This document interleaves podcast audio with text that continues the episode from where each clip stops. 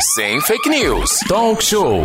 Você ouve? Você sabe. Vamos conversar com o Dr. Carlos, está aqui na nossa sala virtual. Vamos falar sobre a varíola dos macacos, Renato. É um assunto extremamente importante. Nas últimas quatro semanas vem um crescente é, nível de preocupação até por parte do governo federal via Ministério da Saúde. Para você que não tem muita noção ou informação sobre essa questão, o Rio de Janeiro ganhará um centro de testagem de varíola dos macacos. Com aumento de casos de forma positiva da doença, esse polo poderá ser implantado lá no Maracanã, na capital, e vai ter a chancela aí da Secretaria Estadual de Saúde.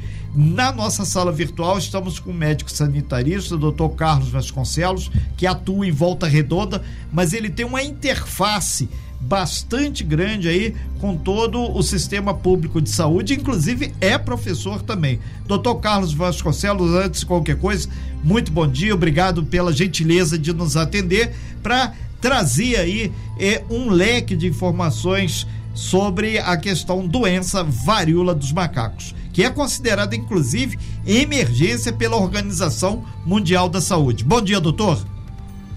Bom dia, Renatinho. Bom dia aos ouvintes. É, bom dia, Aline. Bom dia. Vamos tentar esclarecer o máximo possível. Pois não, é na verdade, em Volta Redonda tem sido feito, já surgiram alguns possíveis casos e Resende também. E aqui no nosso litoral, Angra, Paraty, Mangaratiba, até agora nada. Mas você, enquanto eh, médico sanitarista, está acompanhando de perto todos esses momentos aí de testagem, né? Exato. A, varíola dos macacos, que também é conhecida por monkeypox, né?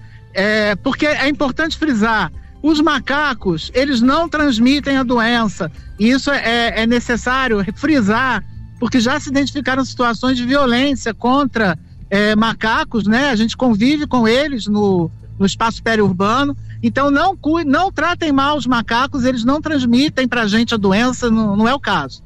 Mas a varíola dos macacos é uma doença é, que era presente na, na África, né? E de uma forma com poucos casos, endêmica.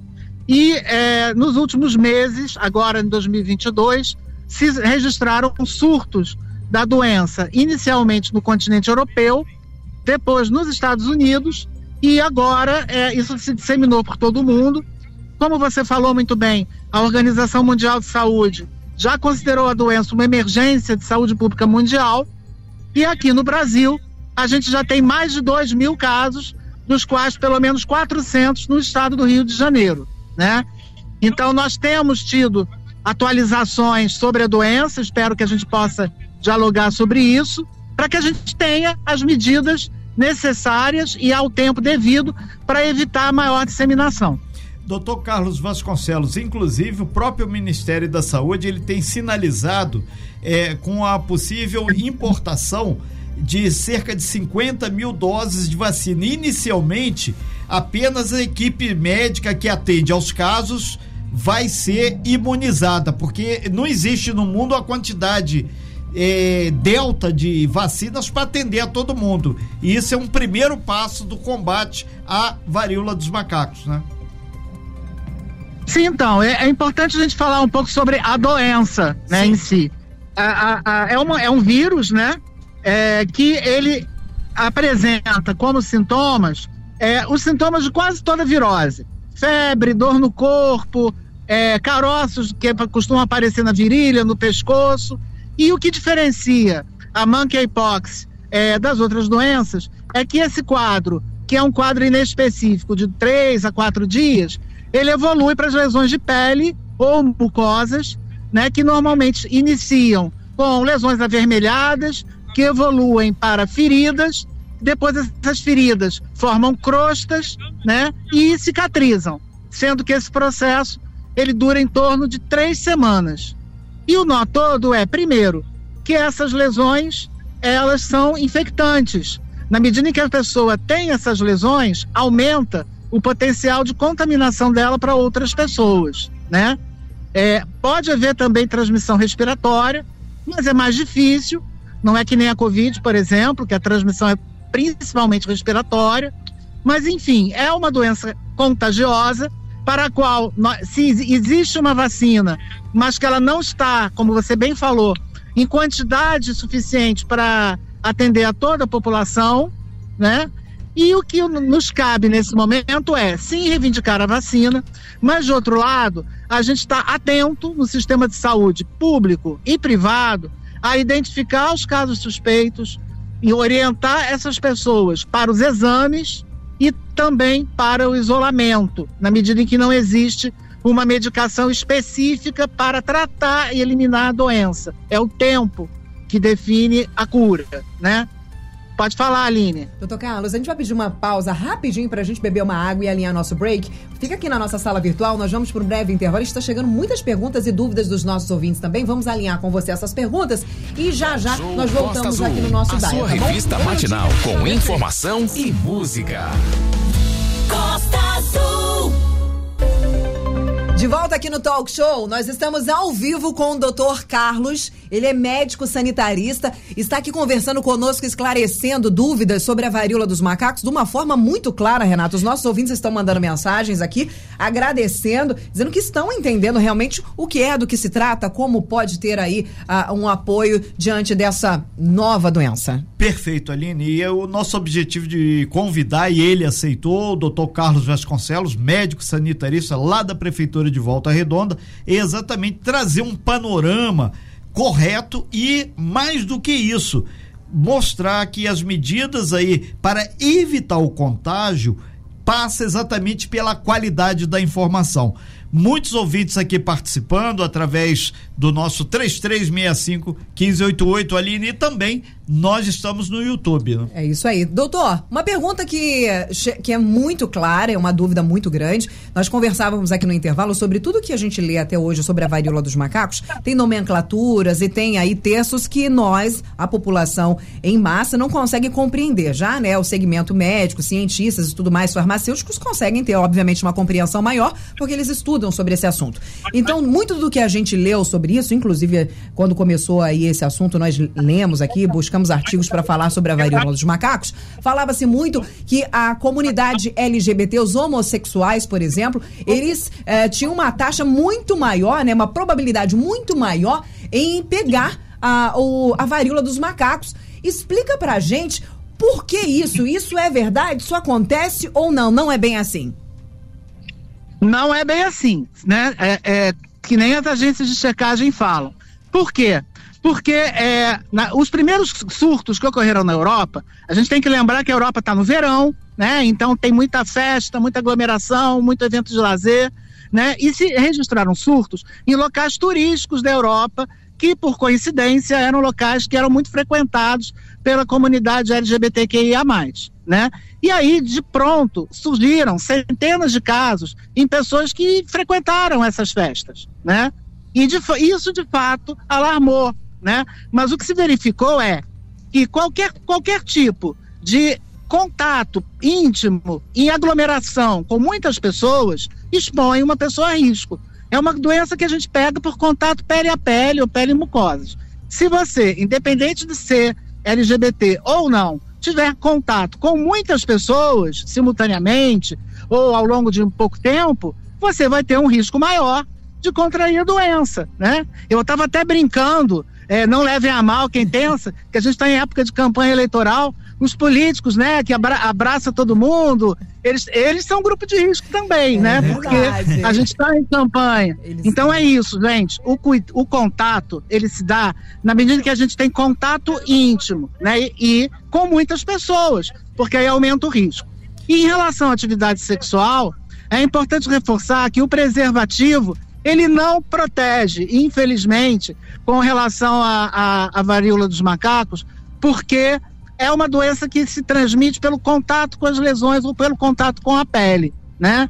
Então, o que a gente pode orientar a população é evite contato com muitas pessoas, mantenha os hábitos é, de higiene, que a gente já repisou muito na questão da Covid, lavagem das mãos. Se for para um local muito aglomerado, usar máscara protetiva, né? Que são as medidas. E principalmente, Aline, Sim. é uma doença emergente, é uma doença nova, são lesões de pele que chamam mais atenção. Então, na medida em que a pessoa tenha sintomas genéricos e apresente lesões de pele, deve procurar um serviço de saúde. Pode ser uma unidade de saúde da família, pode ser uma clínica privada, enfim. A orientação é que procure os serviços, porque os profissionais estão sendo orientados por informes técnicos do Ministério, da, da Secretaria de Estado, das secretarias municipais. Né? É, nós estamos atentos, temos acesso aos, aos, aos, aos insumos para realizar os testes diagnósticos. São testes que são relativamente simples, mas que envolvem a coleta das, é, dos materiais da pessoa nas lesões, e na, na, cavidade nasal, na cavidade oral. Né? Então, é, o que, que nós temos orientado? É, se o cidadão ele tem os sintomas gripais, ele deve procurar um serviço de saúde, até mesmo porque a Covid também não acabou, Sim. né?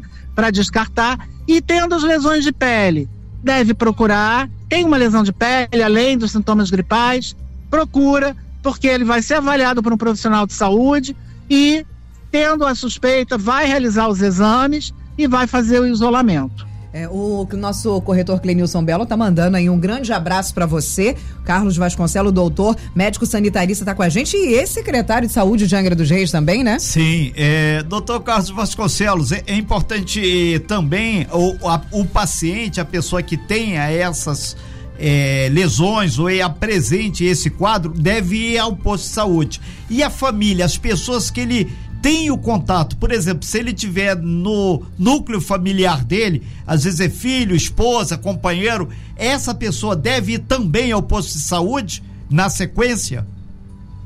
Na medida em que a gente, que os serviços de vigilância identificam um caso suspeito, é feita a coleta do material do caso Perfeito. e é feita a avaliação clínica dos contatos. Esses contatos, eles não, a princípio, não tendo quadro clínico e não tendo lesões, não é necessário isolamento dos contatos. Mas o paciente, ele deve permanecer isolado, né? Até que os resultados dos exames venham, né? Ou que as lesões terminem, podendo ser em casa ou em casos onde há comprometimento mais severo, até mesmo em ambiente hospitalar. Doutor, duas perguntas. A primeira eu já até adiantei para você. Achei, as pessoas podem achar aí, mano, ah, eu não vou fazer essa pergunta porque essa pergunta é boba. Não, gente, manda pra gente, porque a, a pergunta que você acha que é boba, todo mundo tem essa dúvida. Já que o macaco não tem nada a ver, por que, que chama varíola dos macacos? Olha, porque havia a varíola humana, né, que foi erradicada do mundo na década de 70. E essa doença, ela sempre existe, sempre. Ela foi descoberta desde o início do século XX, né? É uma manifestação mais branda do que a varíola que era humana, né? E ela pode acidentalmente acometer macacos, né? Macacos são animais da nossa fauna, né? A gente não tem, não deve ter macacos em contato doméstico com as pessoas. A gente convive com macacos no nosso meio ambiente, na nossa região, né? Nas próprias cidades mas não são animais que a gente deve ter contato. Ele é um caso, ele, ele pode se contaminar? Pode, mas é um caso acidental. E como as pessoas não convivem tanto com o macaco, a pessoa não vai pegar do macaco. Ou porque tinha um macaco na árvore, ou o macaco passou no quintal, isso não é o risco, né? É, mas é chamado assim para se diferenciar da, do pox vírus que causava a varíola e foi erradicada no mundo na década de 70. Outra pergunta muito importante também, doutor Carlos, é a seguinte: nos casos mais graves a qual você se refere, quando chega, infelizmente, né, ao estágio final, a morte, o porquê? Olha, tem duas situações de gravidade que as pessoas devem ficar atentas. Primeiro, é que, é, como eu falei, há, há risco de acometimento de mucosas, não só da pele. Então, eventualmente, a pessoa pode ter lesões na boca, no nariz, nos olhos, é, na região genital, que são dolorosas e que, eventualmente, pelo próprio processo de cicatrização, elas podem gerar algum dano estético, podem gerar algum dano né, que requeira é, é, um cuidado. Além disso, é, tem casos bastante é, graves, com muitas lesões, a pessoa fica debilitada, com dor e muitas vezes necessita de atendimento hospitalar principalmente quando são pessoas que já têm situações de fragilidade por outras doenças. Os óbitos, eles são raros, mas podem acontecer. A mortalidade pela doença é estimada em menos de 1% do número de casos, né? mas pode ocorrer e normalmente está relacionado a pessoas que têm algum tipo de imunodeficiência ou alguma situação desnutrição, outra doença e tudo mais. Mas, é como eu falei, o, o isolamento e o cuidado é necessário para todos os casos. Queria dar um lembrete também. Claro. A gente está no momento do ano que a gente está é, entrando no fim do inverno, início da primavera, que costuma ter mais casos de uma outra doença parecida que é a varicela ou catapora, né? A gente está atento também a varicela a gente tem vacina, as crianças tomam, é uma doença que é mais comum na infância, né?